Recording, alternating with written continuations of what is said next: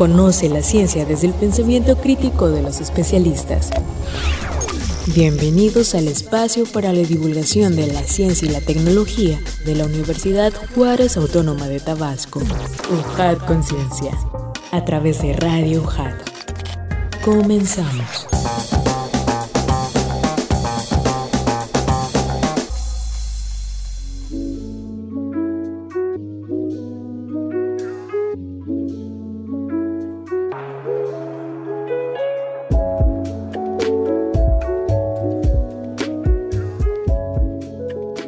¿Qué tal amigos? ¿Cómo están? Bienvenidos sean una vez más a este su programa UJAT Conciencia, este espacio de divulgación científica y tecnológica de la Universidad Juárez Autónoma de Tabasco. Sean bienvenidos a nuestra casa Radio UJAT 107.3 FM Voz Universitaria. Estamos transmitiendo también en internet en radio.ujat.mx desde Avenida Universidad sin número, zona de la cultura, Colonia Magisterial, Villahermosa, Centro Tabasco, código postal 86040 nuestras siglas XHUJAT. Y bueno, UJAT Conciencia es una producción original de la Universidad Juárez Autónoma de Tabasco, de la Secretaría de Investigación, Posgrado y Vinculación, realizado por la Dirección de Difusión y Divulgación Científica y Tecnológica. Y como saben, damos las gracias a todas las divisiones académicas por permitirnos el vínculo con los profesores investigadores. En esta ocasión, agradecemos a la División Académica de Ciencias Básicas y la Dirección de Comunicación y Relaciones Públicas también agradecerles su apoyo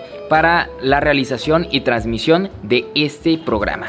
Asimismo, los invitamos a todos a que sean parte de la comunidad científica y compartan sus comentarios y preguntas en nuestras redes sociales. Estamos en Facebook, Twitter, Instagram y YouTube como Ciencia y Tecnología UJAT. Y no se olviden también, auditorio, de escucharnos en nuestra versión de podcast en Spotify. Ahí nos pueden buscar como Ciencia y Tecnología UJAT o como UJAT Conciencia o si prefieren la versión de video también nos pueden ver en, YouTube y por supuesto ahí también verán otros contenidos que seguros estamos les van a ser de muchísima utilidad. Antes de presentarles a nuestro invitado de lujo de esa ocasión, auditorio, vamos a escuchar la siguiente información y ahorita regresamos. Investigadores descubren la gestación de un nuevo planeta.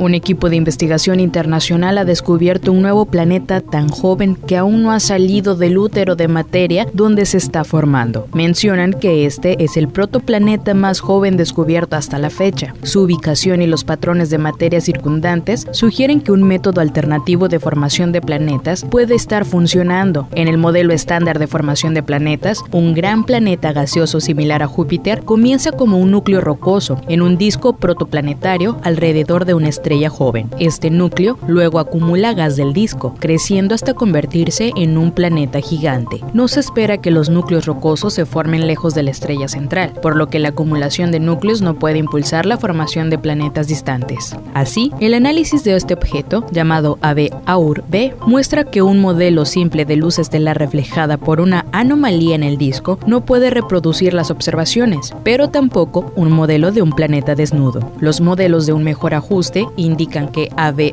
B es un protoplaneta tan joven que todavía se está formando en una matriz de materia en el disco protoplanetario. Tiny Curry, autora principal del artículo del descubrimiento, comentó sobre la importancia de este estudio que arroja nueva luz sobre nuestra comprensión de las diferentes formas en que se pueden formar los planetas descubren nuevos filtros para eliminar el dióxido de carbono de las centrales eléctricas. Una nueva tecnología de membrana permite una eliminación más eficiente del dióxido de carbono de los gases mixtos, como las emisiones de las centrales eléctricas. Así lo explicó Rich Spontak, coautor de la investigación, publicada en la revista Science. Estos filtros de membrana funcionan permitiendo que el CO2 pase a través de la membrana más rápidamente que los demás componentes del gas mixto. Como resultado, el gas que sale por el otro lado de la membrana tiene una mayor proporción de CO2 que el gas que entra en la membrana. Al capturar el gas que sale de la membrana, captura más CO2 que los otros gases constituyentes. Entonces, cuanto mayor sea la permeabilidad, más rápido podrá mover el gas a través de la membrana. Pero cuando la permeabilidad aumenta, la selectividad disminuye, lo que significa que el nitrógeno u otros componentes también pasan rápidamente a través de la membrana, lo que reduce la proporción de CO2 a otros gases en la mezcla. Otro desafío que enfrentan los filtros de CO2 de membrana ha sido el costo. Cuanto más eficaces eran las tecnologías de membrana anteriores, más caras tendían a ser. Científicos examinan erupciones pasadas del Popocatépetl para disminuir futuros riesgos.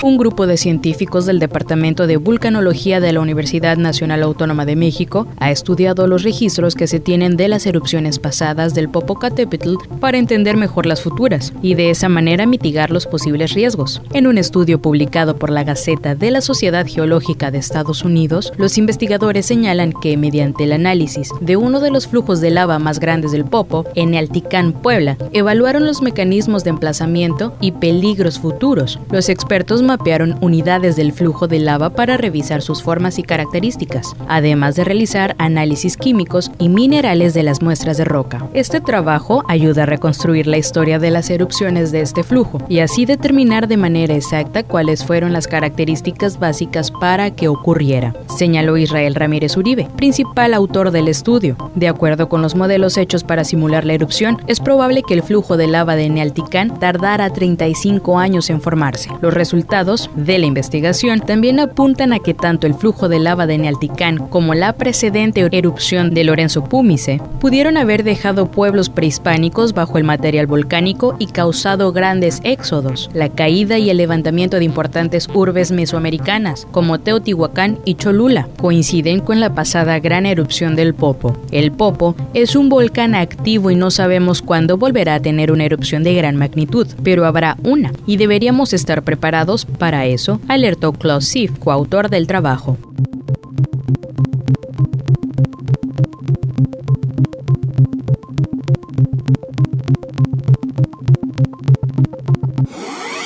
Encuentra más contenido en redes sociales.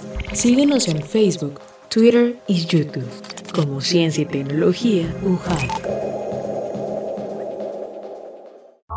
Efemérides científicas. El 4 de abril de 1975, Bill Gates y John Allen fundan Microsoft. Crearon toda una industria que vendió software para una nueva estirpe de computadoras más pequeñas, más económicas y sumamente accesibles.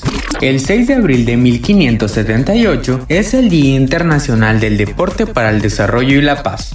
En el año 2013, la Organización de Naciones Unidas proclamó esta fecha que fue escogida para conmemorar los primeros Juegos Olímpicos llevados a cabo en Atenas, Grecia en 1896.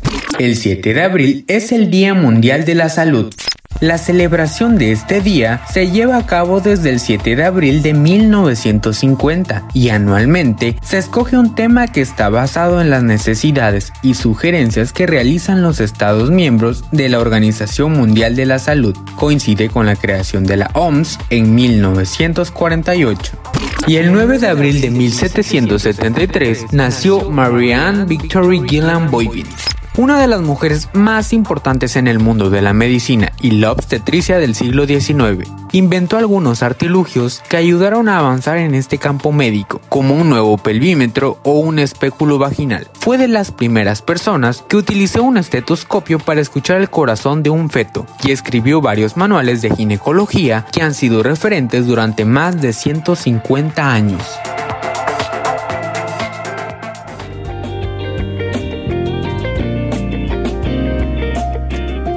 Gracias auditorio, soy Adrián de Dios y qué gusto que estén aquí con nosotros en UJAT Conciencia. Ahora sí les presento a nuestro invitado de lujo de esta ocasión y bueno, le damos la bienvenida al profesor investigador de la División Académica de Ciencias Básicas, el doctor Abraham Gómez Rivera. Doctor, bienvenido, ¿cómo le va? Hola, muchas gracias Adrián y agradezco también la invitación que nos haces de estar aquí en este tu programa y saludar a la audiencia tanto a la familia Juchimán como a todo el público interesado en estos temas que son muy importantes para nuestra sociedad y que nos permiten también dar a conocer lo que nuestra universidad aporta y contribuye para el crecimiento y el desarrollo de nuestra comunidad. Así es, doctor, desde la perspectiva científica, que es lo más importante. Muchísimas gracias.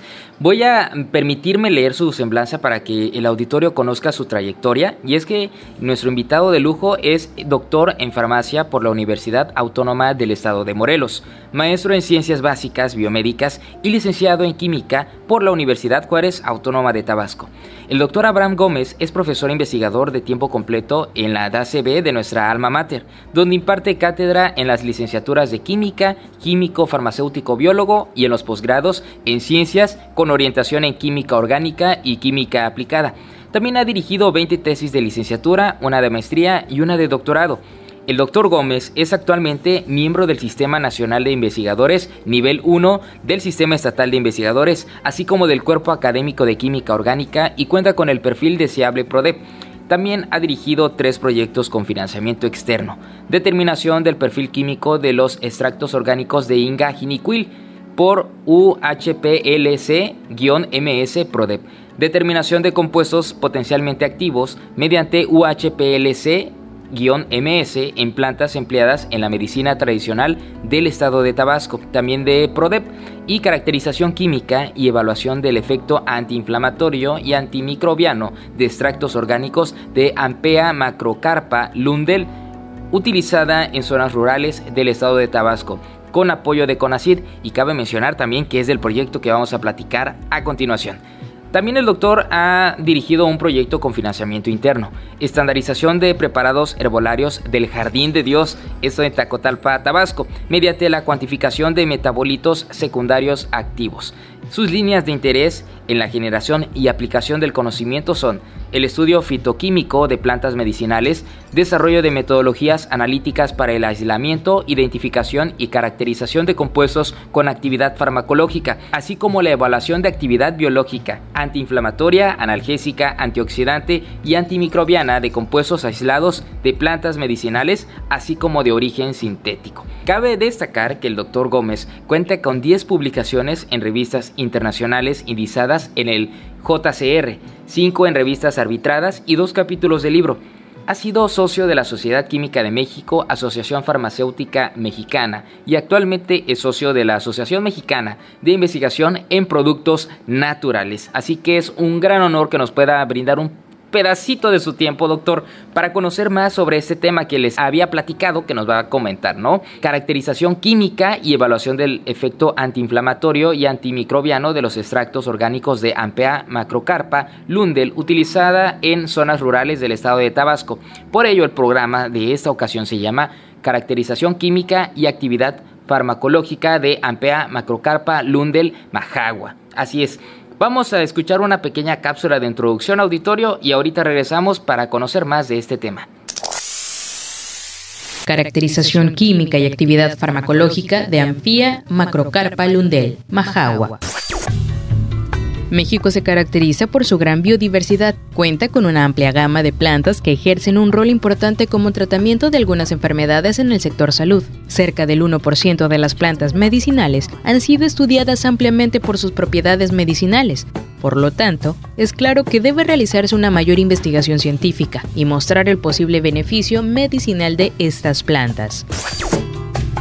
En Tabasco, la OJAT se ha ocupado en la recuperación y conservación del conocimiento de las plantas medicinales utilizadas en comunidades rurales, en plantas como Anfia macrocarpa lundel, mejor conocida como majagua. Esta planta es utilizada para aliviar dolor, inflamación, así como para curar heridas por lo que este proyecto está enfocado en caracterizar los compuestos químicos activos en extractos y fracciones de Anfia macrocarpa lundel, con efecto antiinflamatorio y antimicrobiano. Para esto se obtendrán extractos por maceración con disolventes de polaridad creciente, los cuales serán fraccionados por técnicas cromatográficas hasta obtener los compuestos activos, los cuales serán caracterizados por métodos cromatográficos y espectroscópicos. De igual forma, la actividad antiinflamatoria y antimicrobiana de los extractos, fracciones y compuestos aislados se realizarán en un modelo de edema en oreja de ratón y en la técnica de microdilución en caldo, respectivamente.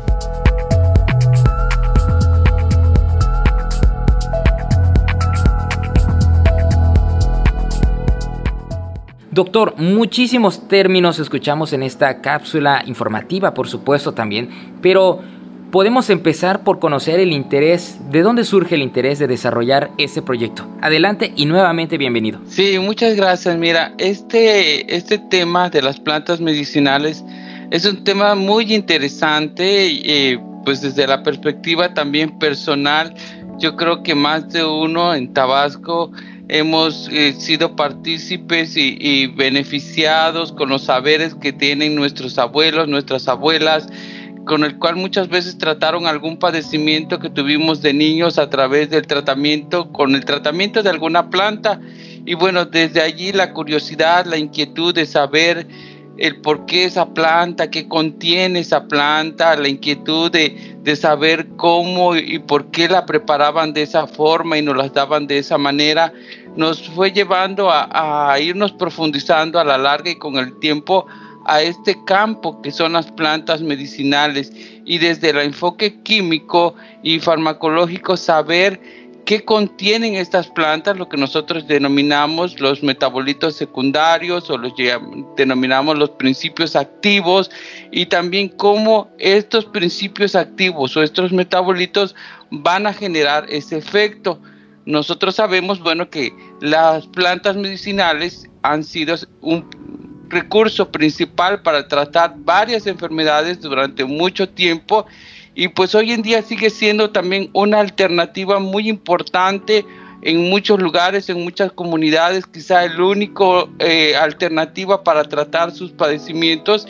Y entonces también la inquietud de poder contribuir con estos haberes de una forma sistemática que pueda ayudar a la población, nos puede también brindar la oportunidad de hacer estos estudios, profundizarlos y de una u otra manera contribuir en el uso racional de este bien, porque al final de cuentas también estas plantas son un bien que tenemos que preservar, conservar y utilizar de forma racional. Fíjese, doctor, qué interesante esa, esa postura, ¿no? Porque en efecto todos en algún momento hemos pensado eh, o nos hemos encontrado con plantas que son medicinales, ¿no?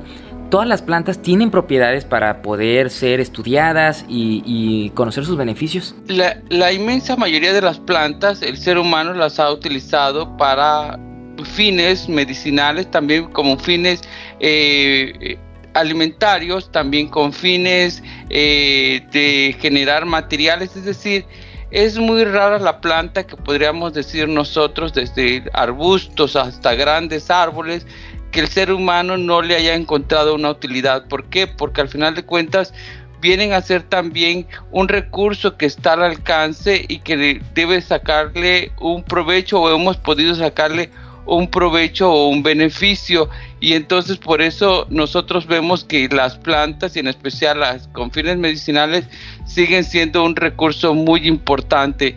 Si bien es cierto, no todas las plantas tienen esta propiedad, una inmensa mayoría de ellas la tienen y por ejemplo en el caso del proyecto nosotros estamos trabajando con una planta que es endémica del estado de Tabasco, del estado de, Tabasco y, Chiapas principalmente, quiere decir que esta planta en el mundo solamente la podemos encontrar en nuestro estado y en el estado vecino y bueno, como se encuentra aquí presente, también ha venido a formar parte de los saberes que las gentes tienen sobre las plantas medicinales y la han aplicado como muchas plantas para el tratamiento de la enfermedad, como antiinflamatorios, como analgésicos, como antipiréticos, en fin, estas plantas por eso tienen que ser estudiadas porque son la base de muchos medicamentos que hoy en día podemos encontrar ya empleándose en la clínica. Prueba de ello, por ejemplo, eh, desde la antigüedad, las plantas que contenían salicilatos, como la corteza del sauce, fueron empleados por mucho tiempo estas plantas con fines antiinflamatorios y con el tiempo estos conocimientos y estos estudios ya sistemáticos condujeron a lo que hoy conocemos como el medicamento más vendido en el mundo, que es la aspirina, y que se sigue empleando y que sigue formando parte de la práctica clínica en la actualidad, pero tiene sus raíces en estas plantas que contenían salicilatos y a partir de esos conocimientos, bueno, se desarrollaron investigación, se desarrolló tecnología hasta lo que hoy tenemos nosotros como lo que es una, ah, un medicamento como le es la aspirina, que es un medicamento de mucha demanda, que mayormente se vende a nivel mundial y tiene sus orígenes en estos estudios de las plantas medicinales. Doctor, esta planta, como usted menciona, que utilizan en su estudio, eh, nos comenta que están en Chiapas y Tabasco, pero en, específico, ¿en qué zonas las podemos encontrar y cómo ha sido pues ese eh, conocimiento ancestral de las comunidades al aprovechamiento de, de los recursos de esas plantas? Fíjate que esto es muy interesante y también es un reto que tenemos hoy en día nosotros, porque el desarrollo también de la sociedad y de las comunidades y la urbanización ha hecho que muchas plantas endémicas se vayan eh, perdiendo a tal grado que eh, haya peligro de extinción de los mismos. De hecho, este, esta planta constituye una, una parte de proyectos de rescates de plantas medicinales de nuestra región, de nuestro estado, y eh, al inicio teníamos eh, pensado trabajar con cinco plantas, de las cuales solamente Ampea en este momento nos representa una planta que podemos acceder. Las otras cuatro, como el guapá, que te puedo mencionar así su nombre tradicional, prácticamente casi es difícil ya encontrar este árbol en nuestra región y son plantas endémicas de nuestro estado como lo es esta, la majagua o la ampea, y entonces nosotros tenemos que tener conciencia de que, bueno, tenemos estas plantas y que tenemos que preservar porque son de aquí y forman parte de los saberes que tradicionalmente los pueblos de nuestras comunidades están teniendo para tratar diferentes eh, enfermedades. ¿En dónde los podemos encontrar? En el caso de la majagua o ampea, principalmente la hemos encontrado en la región Chontalpa, en los municipios que normalmente se conocen como los municipios de la Chontalpa.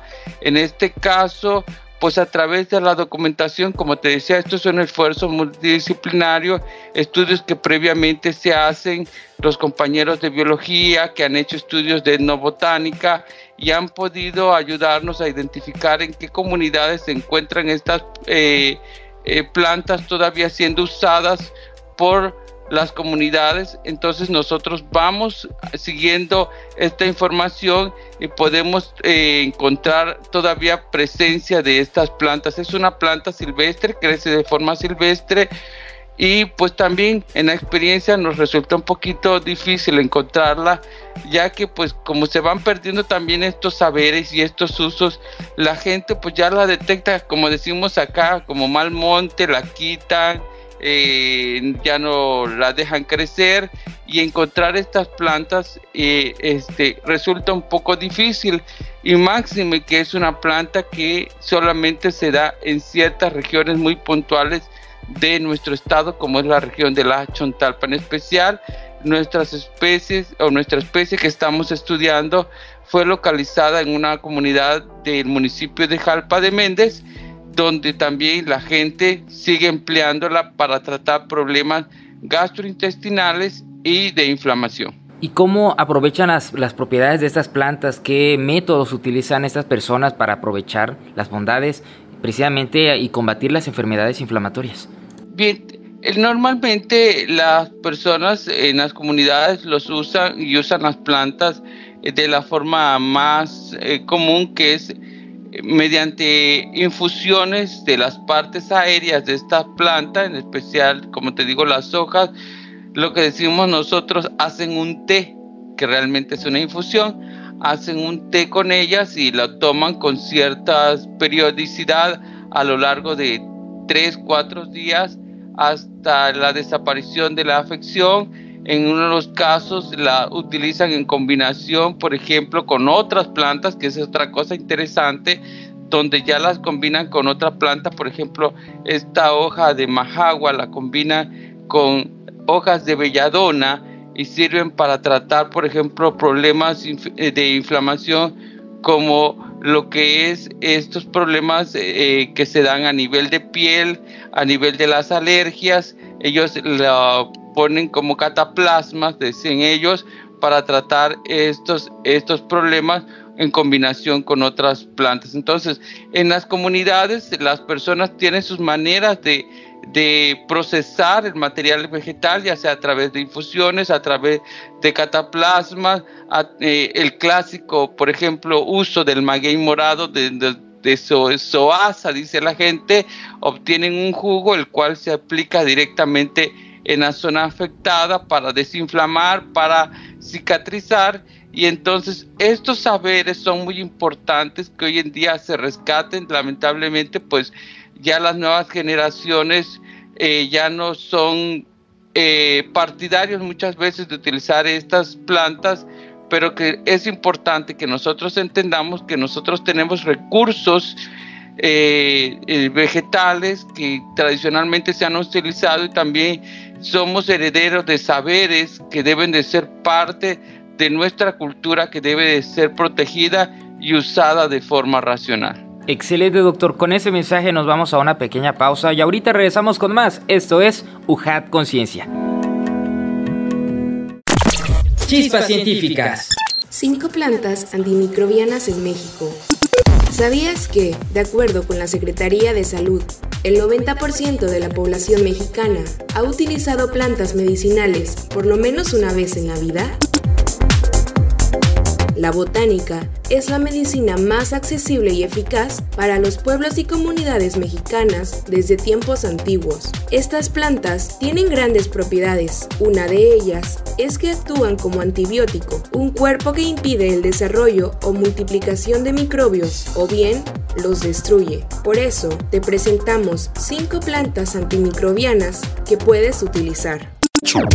Equinácea es una planta herbácea y perenne que puede llegar a medir un metro de altura. Las hojas son enteras, largas y lanceoladas, con el haz de color verde intenso y pelo algo áspero por ambas caras. Tiene propiedades que ayuda a combatir alergias e infecciones respiratorias. En pocas palabras, es un estimulante natural de las defensas. Romero la planta tiene propiedades antiinflamatorias y antiespasmódicas. Puede medir de 50 a 150 centímetros de altura y es perenne, frondoso y muy ramificado. En la medicina popular, el romero se utiliza en afecciones del tracto digestivo, como espasmolítico, colagogo, colerético y emenagogo. Tomillo, una valiosa planta antiséptica, una hierba aromática de uso alimenticio. De sus pequeñas hojas se obtiene un aceite esencial útil para fortalecer las vías respiratorias, aplicado en pecho, garganta, sienes, nuca y planta de los pies principalmente. Jengibre es una planta cuyo tallo subterráneo es un rizoma horizontal muy apreciado por su aroma y sabor picante. La planta puede llegar a tener 90 centímetros de altura, con largas hojas de 20 centímetros. Y por último, la canela. Es una especie que se obtiene de la corteza de las ramas del canelo o cinamomo. Puede medir unos 8 metros, tiene flores de color blanco y da un fruto que es una baya de color oscuro. ¿Y tú, qué plantas antimicrobianas conoces? Manda tus comentarios por redes sociales. Búscanos como Ciencia y Tecnología UJAT.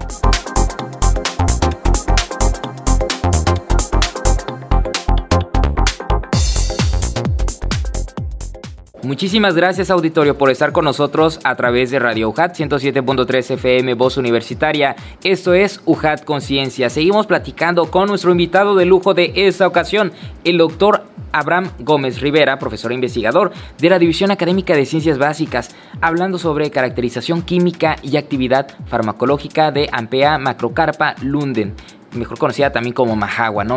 Híjole, doctor, eh, nos ha llevado por muchos puntos interesantes desde el conocimiento de saberes ancestrales, ¿no?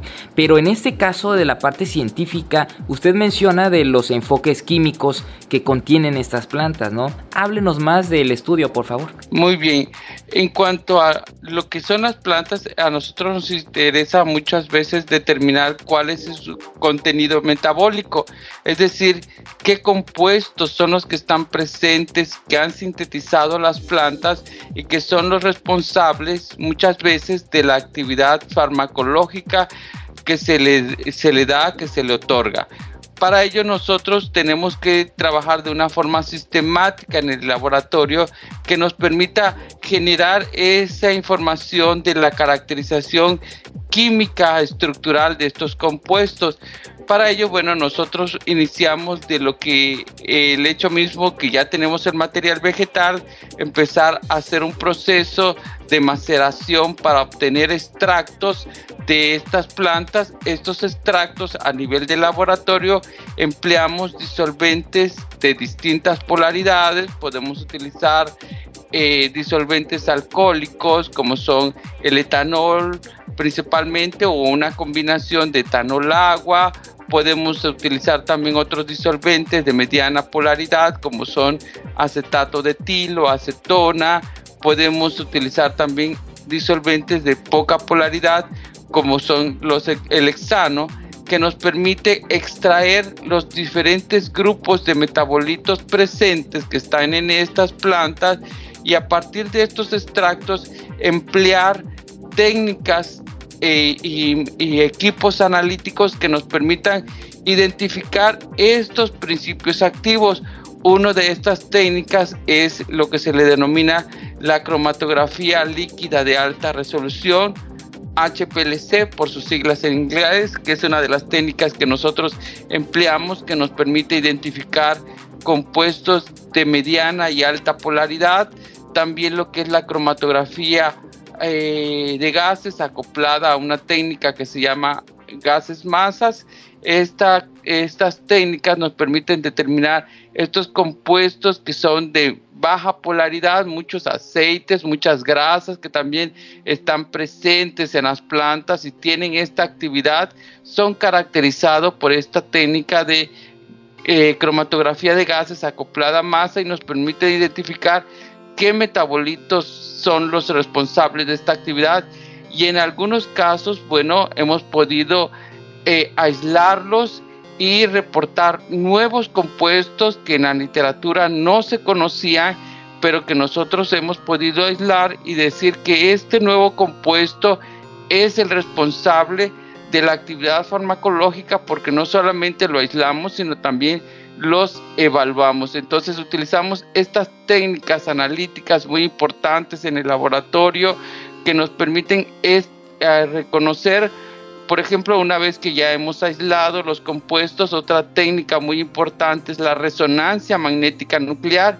Y aquí podemos decir que en nuestra universidad y en nuestra división tenemos un equipo de resonancia magnética nuclear único en el sureste mexicano.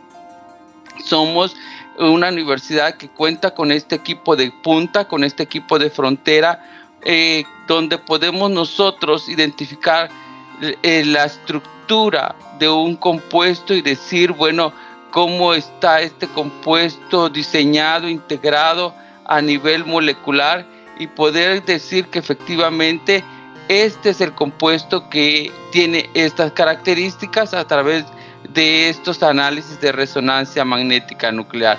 Entonces, afortunadamente, bueno, tenemos también estos equipos en, el, en nuestra universidad y podemos hacer estos estudios de caracterización de los compuestos presentes en cada uno de los extractos, aislarlos, identificarlos y aún evaluarlos en la actividad farmacológica que se requiera. Oye, doctor, una pregunta, ¿cómo es el proceso de maceración? Porque suena muy interesante. Es un proceso tradicional, mira, nosotros partimos desde un proceso tradicional como tradicionalmente se hace, nosotros ponemos, eh, secamos de manera adecuada el, material vegetal y lo ponemos en nuestros matraces, lo molemos eh, y lo ponemos ya en nuestros matraces y lo eh, ponemos un volumen determinado del disolvente con el cual vamos a extraer, por eso se, llama maceración porque nos va a permitir extraer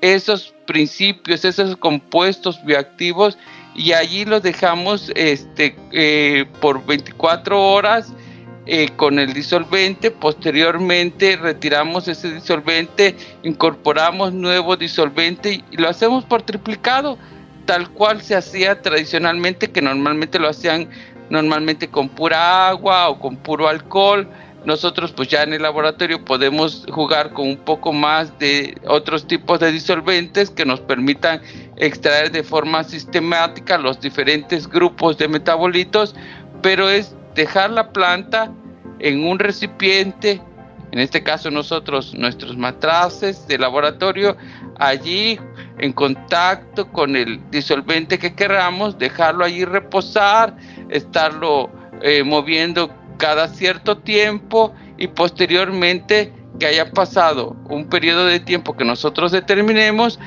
retirar el disolvente, filtrarlo, ir concentrarlo, ese disolvente, retirarle ahora ese extracto, el disolvente, mediante un equipo que se llama rota evaporador y nos genera nuestro extracto como si fuera una pasta o a veces un polvo seco ya que no tiene ningún disolvente y con eso empezamos nosotros a hacer los estudios químicos de caracterización de lo que está presente en lo que se ha extraído con esos disolventes. Y también, bueno, eh, es un proceso muy, eh, pues como dice usted, artesanal y muy creativo, ¿no? ¿Qué resultados han encontrado a lo largo de este estudio, doctor? Bueno, a lo largo de estos estudios de caracterización, por ejemplo, hemos podido trabajar con plantas que nos han permitido caracterizar los principios activos que están presentes en el mismo. Eh, por darte algún ejemplo, eh, en estudios de, que hemos hecho con las hojas de, del quiniquil, del Inga quiniquil, que es una planta también muy usada en la medicina tradicional de Tabasco. Hemos encontrado, por ejemplo, una amplia variedad de compuestos tipos flavonoides. En algunas otras plantas hemos identificado que los principios activos son del tipo alcaloides. Otras plantas nos generan otros tipos de metabolitos denominados terpenos o terpenoides, los cuales muchas veces son esteroides vegetales o son eh, grasas vegetales que son los responsables también en, algunos casos de la actividad eh, benéfica que tienen estas plantas. Y esto nosotros, bueno, podemos nosotros decir que hemos contribuido en el conocimiento químico, de hecho es una parte muy importante desde el punto de vista científico, no tan solamente saber en la parte botánica, conocer su reconocimiento eh, morfológico, sino también conocer su contenido químico de las plantas, porque algo es muy interesante que muchas veces las plantas, dependiendo del ambiente en el cual se encuentran, pueden o no producir ciertos compuestos. Y entonces nosotros contribuimos también con el conocimiento químico de estas plantas que se que crecen en nuestra región. Y entonces esto nos ha permitido que podamos identificar compuestos de esta misma planta que a veces cultivada en otras regiones no lo producen, pero sí lo producen en nuestra región, en el estado de Tabasco. Y de esta manera contribuimos con lo que se denomina el conocimiento quimiotaxonómico de la planta, es decir, una planta pertenece a un género, a una especie, a una línea taxonómica y bajo estas características se sabe que estas especies de esta línea taxonómica pueden contener este tipo de compuestos químicos y entonces esto se llama conocimiento quimiotaxonómico. Sabríamos más adelante qué esperar también en la composición de plantas eh, que provengan de esta misma línea eh, y puedan darnos también la posibilidad de identificar ese tipo de compuestos. Y también, bueno, eh, es un proceso muy, pues como dice usted, artesanal y muy creativo, ¿no? ¿Qué resultados han encontrado a lo largo de este estudio, doctor? Bueno, a lo largo de estos estudios de caracterización, por ejemplo, hemos podido trabajar con plantas que nos han permitido caracterizar los principios activos que están presentes en el mismo. Eh, por darte algún ejemplo, eh, en estudios de, que hemos hecho con las hojas de, del quiniquil, del Inga quiniquil, que es una planta también muy usada en la medicina tradicional de Tabasco.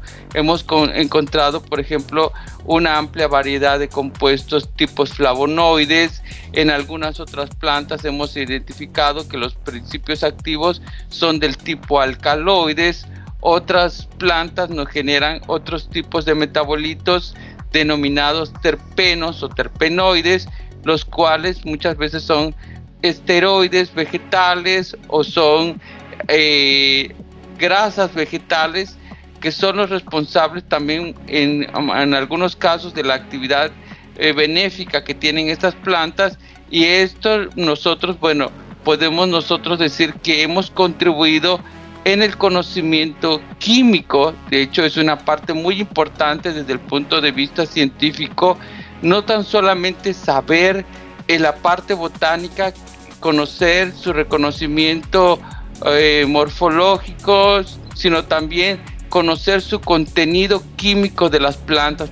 Wow, doctor, y, lo que se puede aprovechar en general de todos estos eh, componentes, como bien dice usted, sabiendo pues esta, estas estructuras que a nivel molecular pues se puedan aprovechar de la mejor manera, ¿no? ¿En qué etapa se encuentran en ese proyecto? Actualmente en este momento con respecto al proyecto de Majagua estamos en la parte de la obtención de los extractos y en la parte de inicial de la caracterización química de estos extractos. Como te decía, eh, fue un poquito complicado porque pues en, en, algunas comunidades donde previamente se habían reportado la presencia de esta planta, pues ya no están y hemos tenido que ir a otros lugares y, en la búsqueda de esta materia prima pues nos llevó un poquito de tiempo, pero afortunadamente lo pudimos encontrar en algunas comunidades de la región de la Chontalpa. Hemos iniciado ya la parte de la maceración, de la generación de los extractos con diferentes polaridades y actualmente también estamos iniciando la parte de la caracterización química. Es importante resaltar con respecto a esta planta que fíjate que a pesar de que existen otras especies que pertenecen a la misma familia y otros eh, eh, lugares como en Chiapas donde se eh, está presente, no existen reportes sobre su contenido químico y está presente y es usado en la medicina tradicional tanto en el estado de Tabasco como en el Chiapas, pero no existen reportes y nuestro interés es también contribuir y pues tenemos esta responsabilidad, estamos aquí, es nuestra planta, es nuestra comunidad, entonces como institución, como universidad que comprometida con el, el, Estado y con su sociedad, pues tenemos ese compromiso que lo que está aquí pues nosotros lo estudiemos, lo reportemos y lo aprovechemos. Entonces, pues eh, ahorita eh, sería el primer reporte que se genere para el conocimiento químico de esta planta, del cual pues sí hay otras variedades otras especies de las cuales se han reportado, pero la de nosotros eh, es el primer trabajo que se está haciendo. Doctor, pues ya nos dio pauta para conocer más sobre la importancia de este estudio en la pues en la sociedad, ¿no? Sobre todo el alcance, como bien dice usted, en las comunidades y que tenga un, aprovechamiento pues más, eh, vamos a decirle más hasta rentable, económico, social. Sí, así es. Eh, nosotros sabemos que estos proyectos eh, se quedarían cortos si no impactan a nuestra sociedad y una de las cosas que hoy se buscan a nivel institucional y a nivel también de las fuentes de financiamiento es que estos proyectos puedan también retribuir de una u otra forma en un beneficio a nuestra comunidad. Eh, pues actualmente los proyectos y en especial este proyecto de Ampea Macrocarpa es un proyecto que está siendo financiado por el CONACIT eh, se encuentra también marcado dentro de una estancia postdoctoral de un estudiante del Politécnico eh, Nacional que vino a hacer también con nosotros una estancia postdoctoral y para trabajar con esta, este proyecto financiado por CONACID. hemos también recibido en algunos otros proyectos, como tú lo mencionabas al inicio, eh, financiamiento por parte del programa PRODEP, que también nos ha brindado recursos para poder llevar a cabo estos proyectos, tratando siempre de que los proyectos puedan generar un beneficio a nuestra comunidad. Y también no podemos negar que, eh, no podemos pasar por alto que estos proyectos requieren también eh, la vinculación con otras instituciones. Hoy en día no podemos desarrollar ciencia y tecnología de una forma aislada. Necesitamos siempre eh, la vinculación eh, multidisciplinaria y transdisciplinaria con nuestras instituciones que nos permitan pues enriquecer y retroalimentar estos proyectos que muchas veces nuestras autoridades e instituciones públicas nos financian. Por ejemplo, nosotros eh, tenemos el apoyo y estamos vinculados con el Centro de Investigación Biomédica del Sur, dependiente del Instituto Mexicano del Seguro Social, con los cuales tenemos una amplia colaboración. Ellos también tienen estos intereses de las plantas medicinales. Ellos han desarrollado ya también algunas formas farmacéuticas, han adquirido patentes eh, o han, perdón, obtenido patentes de algunos eh, preparados herbolarios, remedios herbolarios y fitomedicamentos. Ellos tienen toda esa experiencia porque también con ellos eh, la vinculación es llevarlo también en el ámbito del estudio clínico, no solamente el preclínico, sino también en el estudio clínico. Y esta vinculación nos permite a nosotros poder trabajar esa parte en nuestros proyectos enfocados hacia el conocimiento químico y farmacológico de las plantas del estado de Tabasco. De igual manera, pues eh, colaboramos con otros grupos de investigación y cuerpos académicos de nuestra institución que están en algunas divisiones como biología, como ciencias de la salud, como agropecuarias, en fin, que tienen ese interés también y bajo este enfoque multidisciplinario podemos abordar estos temas y que estos temas resulten bastante enriquecedores. Por eso nosotros necesitamos siempre mantener estos enfoques de colaboración. Eh, el proyecto se contempla finalizar para el mes de octubre de este año. Estamos ya en la parte de la caracterización química. De hecho, en estos días vamos a hacer la parte de la actividad farmacológica eh, con la colaboración del Centro de Investigación Biomédica del Sur ya tenemos algunos resultados más estos de la actividad farmacológica ya este, se integran todos estos y para el mes de junio tendríamos ya nuestro primer reporte preliminar y en el mes de octubre ya eh, tenemos comprometidos también una publicación, una revista eh, en el JCR, estamos contemplando que para el mes de octubre esté la publicación y también, bueno, parte de lo que tenemos que hacer y, el compromiso es regresar a la comunidad donde nos brindaron sus conocimientos y nos ayudaron con el material y hablarles a ellos, hacerles partícipe de nuestros hallazgos, de nuestros estudios y que también ellos puedan eh, eh, ayudarnos eh, en propuestas de cómo pueden brindar este, esta planta a través de sus conocimientos ancestrales de una mejor manera con sus pacientes. ¿Cuál es nuestra responsabilidad como ciudadanos ante estos temas y en el cuidado también del medio ambiente? Esto es muy importante. Este, nuestra responsabilidad, yo creo que tenemos que ser una sociedad cada día más informada, pero también más preparada y más responsable.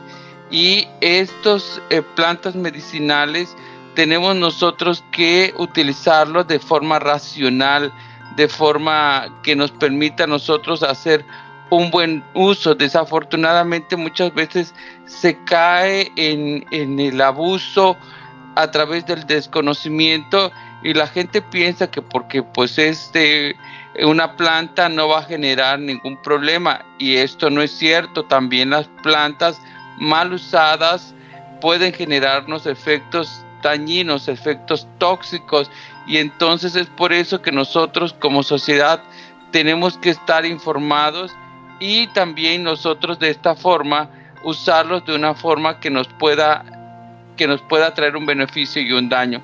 En este tenor, por ejemplo, actualmente estamos también trabajando con eh, un proyecto que nosotros denominamos eh, como el proyecto Jardín de Dios. El Jardín de Dios es un, un jardín etnobotánico que se encuentra en, el municipio de Tacotalpa, cerca de Tapijulapa, algunos los deben de conocer, porque es un jardín que ya tiene alrededor de unos 30, 40 años en nuestra entidad, brindando el apoyo a través de plantas medicinales que ellos cultivan. Ellos cultivan estas plantas y no tan solamente cultivan, sino también desarrollan preparados herbolarios con el cual a muchas personas pueden ser tratadas de diversos padecimientos. Por ejemplo, ya la segunda, tercera generación de los eh, responsables de este jardín son gente que ha estudiado la medicina tradicional, son estudiados en la Universidad de Chapingo y entonces ellos brindan también un conocimiento mucho más sistemático y un tratamiento mucho más sistemático. Sus remedios actualmente eh, nosotros también estamos trabajando con ellos para identificar la composición química de los remedios herbolarios que ellos están empleando porque pues también buscan de brindar una seguridad terapéutica a sus pacientes y también tener el reconocimiento ante COFEPRIS como un remedio herbolario.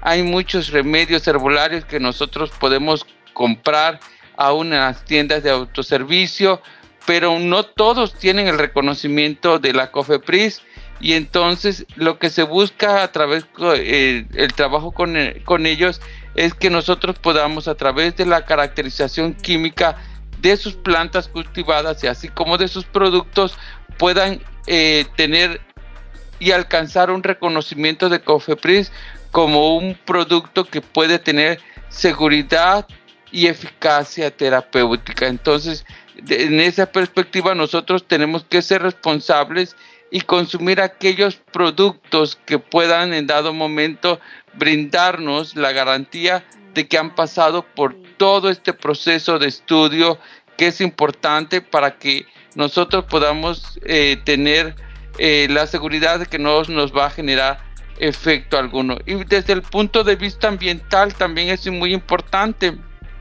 porque pues tenemos que tener el cuidado de preservar nuestra riqueza de flora, que nosotros pues somos un estado pues rico en esta eh, en la flora, pero también como yo les comentaba algunas especies como es el caso de nuestro eh, caso que es la majagua es una especie que muchas veces puede encontrarse en peligro de extinción. A veces la secretaría eh, nos dice exactamente qué especies y nosotros tenemos que tener cuidado que en lugar de estar quitando plantas y utilizando plantas como si no se fuera a acabar, saber que tenemos que tener cuidado y que estas plantas que tenemos la dicha que son solamente de aquí de la región puedan ser también utilizadas para las siguientes generaciones. Y no, hombre, doctor, es muy alentador eh, escuchar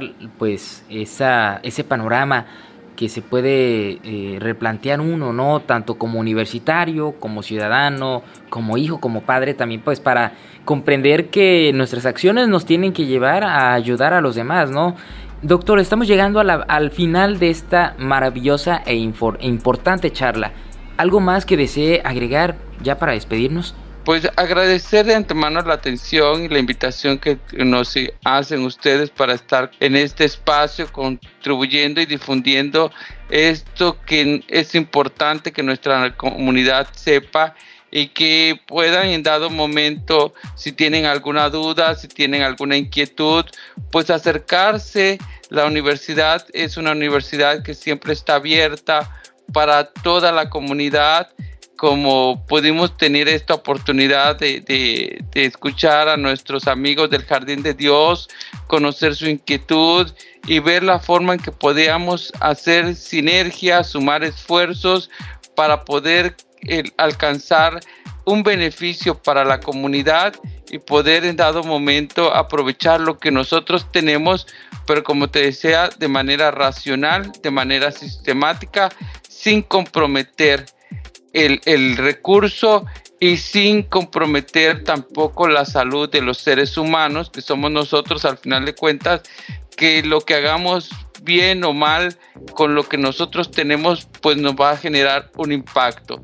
Y nosotros pues queremos contribuir que se genere un impacto positivo, un beneficio a nuestra comunidad y que también los pueblos y las comunidades donde están estos recursos puedan ser beneficiadas, como te digo, hasta generar productos que puedan ser comercializados para el tratamiento de diferentes padecimientos, pero con una certificación y reconocimiento para brindar una mayor seguridad a la comunidad. Y bueno, estamos en dado momento abiertos para cualquier inquietud. Aquí estamos en la División Académica de Ciencias Básicas y bueno, ojalá y que muchos eh, nuevos estudiantes, las nuevas generaciones, se sumen a este esfuerzo de seguir guardando y preservando lo que yo denomino nuestro patrimonio de plantas medicinales, porque es un patrimonio el que tenemos nosotros y, tenemos que aprender a, valorarlo, a usarlo de forma racional y preservarlo para las próximas generaciones. Muchísimas gracias doctor por todos sus comentarios, aportes, visiones y esperemos que muy pronto se logren esos objetivos de, la mejor manera y, sobre todo también eh, para contribuir al desarrollo de nuestra sociedad desde diferentes perspectivas, ¿no? Muchísimas gracias doctor. Muchas gracias y muchas gracias a todos por abrirnos el espacio a través de las ondas de radio y de todos los medios. Muchas gracias. Y bueno, auditorio, les recuerdo el nombre de nuestro invitado en esta ocasión, el doctor Abraham Gómez Rivera, profesor investigador de la División Académica de Ciencias Básicas. Y el nombre del programa de esta ocasión fue Caracterización Química y Actividad Farmacológica de Ampea Macrocarpa Lunden Majagua.